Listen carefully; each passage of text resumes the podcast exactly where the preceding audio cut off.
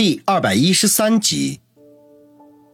说到这里，林雪飞说出了几个人名。尽管王宇对历史没有多少研究，也是听得目瞪口呆。那些耳熟能详的名字，不期然的便在脑海里徘徊。再后来，新中国成立，李家便悄无声息地返回家园。为了使家族中不会消失在历史的长河当中，他们不得不违背祖训。允许一部分子弟入仕为官，又经历了几十年的经营，李家的势力已经渗透到了各行各业，甚至有了左右国家命运的能力。只不过可惜的是，上一代的人当中出了一个恶徒，险些毁掉了家族数百年的声誉。于是，上一代的继承者勒令重启祖训，令所有的为官子弟卸甲归田。不许再问世事。听林雪飞说完，王宇在心中发出了一声感叹：本来离他那么遥远的一个世界，此刻正在他面前徐徐的展开。回到翠玉山别墅的时候，天色已经蒙蒙亮了。经过一夜的折腾，两人都已经饥肠辘辘。林雪飞命人准备了一些简单的早餐，两人吃过之后。便各自回去休息。王宇仍旧在上次来的那个房间，躺在床上，回想起这大半个月的经历，恍然如梦。此刻他精神放松，不知不觉便陷入到了沉沉的梦境当中。一觉醒来，居然已经下午三点多，在房间里洗漱了一番，便推门出去，顺着一侧的楼梯走到别墅外。双脚踩在宽敞的草坪上，忍不住深深地吸了一口气。现在的翠玉山别墅和林雪飞生日会那天略有不同，草坪上空空荡荡，再也不见戴着耳机、穿着黑西装的保镖。即便此刻是午后，也是相当的安静。王宇只觉得浑身酸胀，不由得心性大起，在草坪上打起拳来。其实，自从他退伍之后，就已经很少进行锻炼了。毕竟是法治社会，武力的用处并不大。不过，经历了这么多的事情，见惯了各种各样的高手，使他意识到自己必须变得强大起来才行。是以，早在明湖山庄的时候，他就每天起早练拳了。只不过，当年教授他武功的那位排长。把一些拳法和格斗实战结合在了一起，并没有什么固定的套路，也未曾为拳法取个什么名字，操练起来呢也不怎么美观。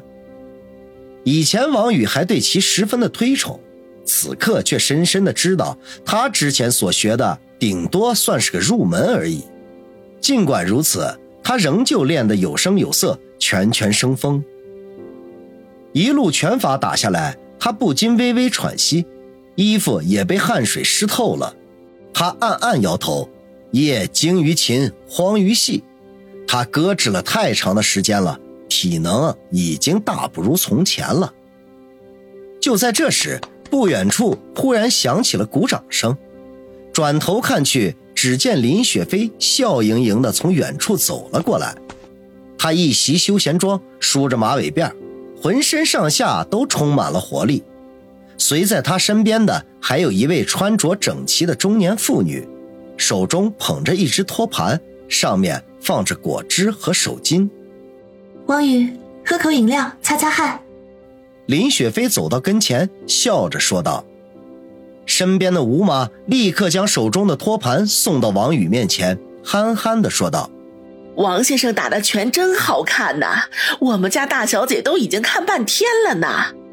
王宇老脸一红，明知道吴妈这是在奉承他。作为林家的佣人，肯定见识不凡。他这不伦不类的拳法，只会贻笑大方。我就是胡乱的练一下，当做锻炼身体了，让吴妈见笑了。王宇取了手巾，一面擦汗，一面说道。吴妈呵呵一笑的说：“嘿嘿嘿嘿，王先生啊，太谦虚了。好了，快点把果汁喝了，我已经叫厨房准备晚饭了。你肯定饿了吧？”林雪飞打断吴妈的话，说道。王宇放下手巾，把果汁一饮而尽，舒服的吐了口气，说道：“唉，正好，我肚子也饿了。”当下，两人并肩回到别墅里，几个佣人已经在餐厅里准备好了饭菜。见到两人到来，齐声的问候：“大小姐好，王先生好。”林雪飞似乎早就习以为常，只是微微点头。王宇却感觉到很不自在，依次跟着佣人们点头。这些佣人均是十五六岁的小姑娘，见王宇这么客气，都忍俊不禁，甚至有两个掩口偷笑，好奇地打量着他。饭菜十分的丰盛，色香味俱全。王宇食指大动，大快朵颐，直到将肚子吃圆了才肯罢休。酒足饭饱之后。林雪飞带着王宇去三楼书房。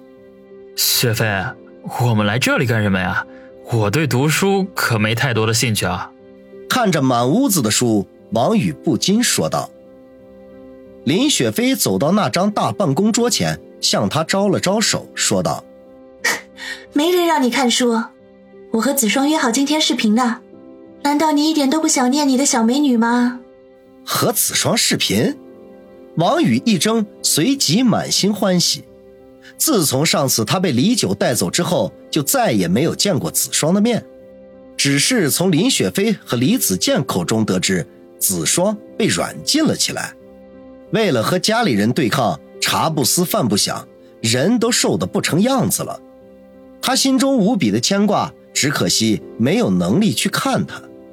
此刻听到可以与他视频，岂有不开心的道理？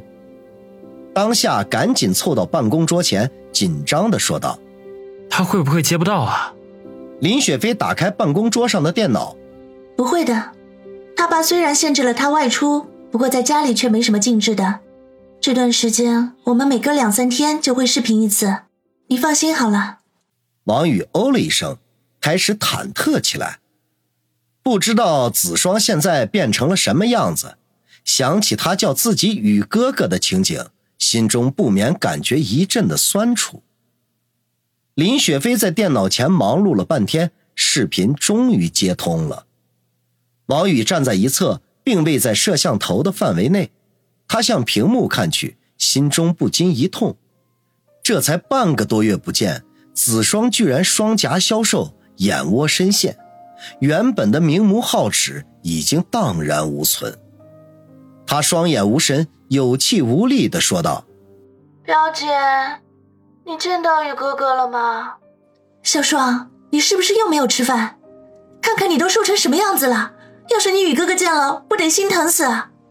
林雪飞故意恼怒的说，然后转头看了一眼身边悲痛莫名的王宇，眼神里带着一丝的嗔怒：“说不定宇哥哥早就把我忘记了呢！这一切……”都是我一厢情愿的。子双说着，哽咽了起来。今天早上我哥打电话回来了，说是宇哥哥没有答应我爸提出的条件，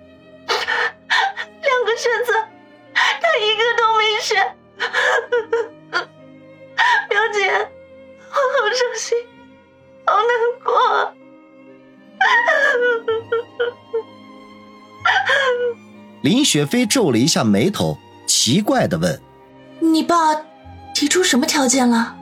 然后又看了一眼旁边的王宇，露出责备之色来：“ 现在已经没有意义了，宇哥哥不要我了，我活着还有什么意思？”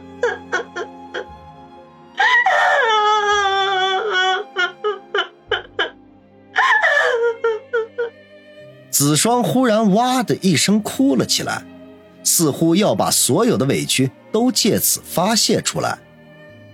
王宇再也按耐不住，扑到电脑前叫道：“子双，不要哭了，我没不要你。”子双泪眼婆娑的抬起头来，先是一愣，随即哭的声音更大了。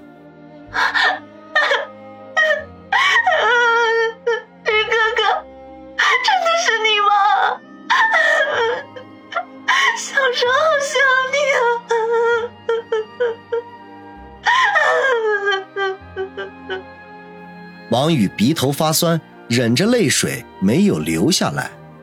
子双，不要哭，我从来都没有不要你，相信我，我一定会去找你的。子双用力的点了点头，用手背擦了两下腮边的泪珠，哽咽的说道：“宇哥哥，小双听你的，不哭。